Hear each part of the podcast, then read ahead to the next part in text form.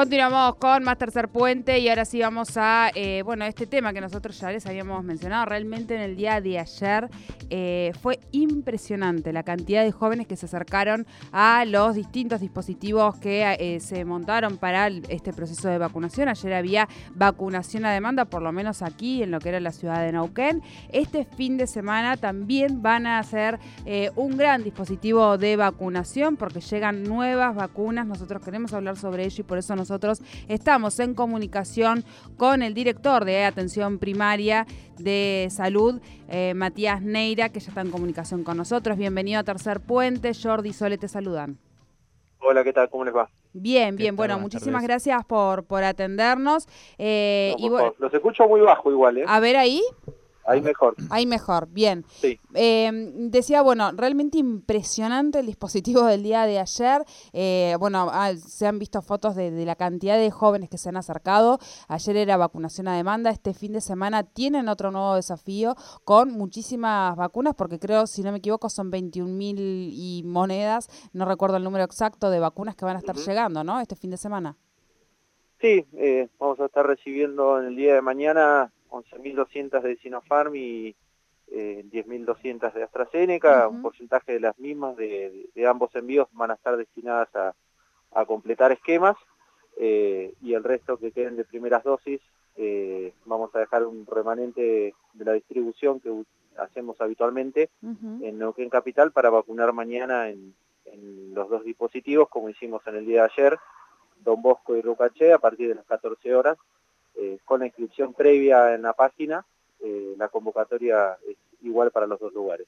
Bien, o sea, eh, Matías, como para ir también aclarando alguna información a la audiencia, tendrían que estar atentos y atentas, ya deben estar llamándolos desde allí, desde Salud, aquellas personas que tienen quizá primera dosis de Sinofar y de AstraZeneca, ¿en qué rango más o menos etario, sabemos?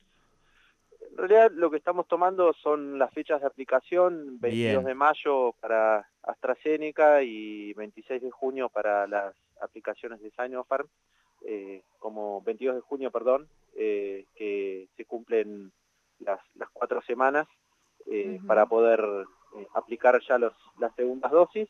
Y, AstraZeneca el, el intervalo mínimo con el nuevo lineamiento de nación en función de del análisis de efectividad a partir de las ocho semanas es lo que estamos convocando. Así que tanto mañana como el domingo eh, vamos a estar completando esquemas, mañana en Gigantes del Este también con turno telefónico a partir de las 14 horas y el domingo eh, vamos a estar vacunando a partir de las 14 horas, pero en este caso en los tres lugares, Don Bosco, Rucaché y Gigantes del Este, también bajo la misma modalidad con turno telefónico.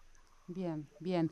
Esta, estos dispositivos que se están realizando de vacunación, eh, ¿a cuánto se acerca en, respecto a esa población que se preveía? Me refiero a las distintas porque, bueno, ya se ha abarcado muchísimas de las edades. Estábamos con los adultos, los adultos mayores eh, a partir de los 60, luego personas de riesgo. O sea, en esos rangos que ustedes han establecido como población objetivo, ¿cómo se va más o menos con los porcentajes? A grandes rasgos, ¿no?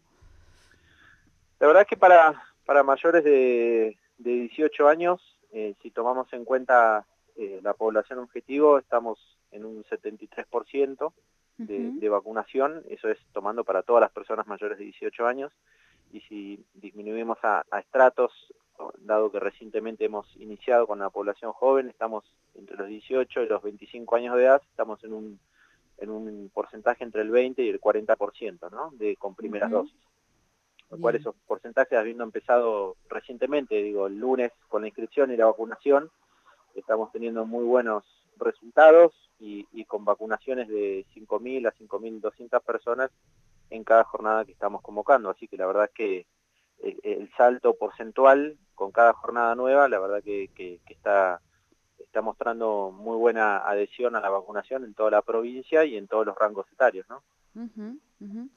Em, por último, no queremos robarte más tiempo, pero bueno, consultarte cómo, cómo se, se, se, están armando estos dispositivos, porque imagino que realmente, bueno, lo hablamos cada vez que, que, te entrevistamos, pero en ese sentido nos gusta recalcarlo y que la gente también sepa la labor que hay detrás de todo eso, porque uno ve la vacunación y demás, pero detrás de eso hay una organización gigantesca, ¿no?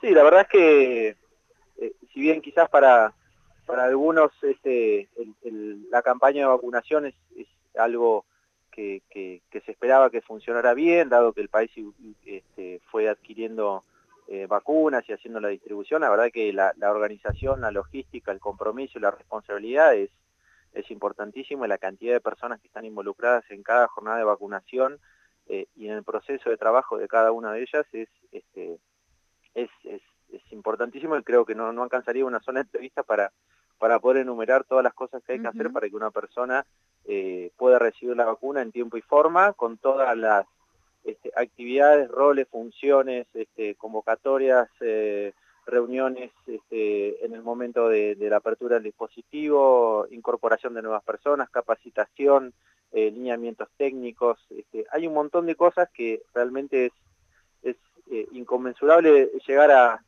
enumerarlas, pero llevar adelante esta campaña después de seis meses con, con un porcentaje de vacunación este, muy, muy alto con respecto a la población objetivo, la verdad es que, no es algo sencillo de llevar a cabo, eh, hay mucho compromiso, mucha responsabilidad y, mucha, muchas personas involucradas en, la tarea para, para poder este, eh, llegar a, esos porcentajes de, vacunación y que una gran parte de la población pueda recibir la vacuna, ¿no? Así que en ese sentido no, no se han bajado los brazos, se han incorporado nuevas personas, se han renovado equipos, se sigue capacitando y, y la verdad es que el compromiso sigue siendo el mismo.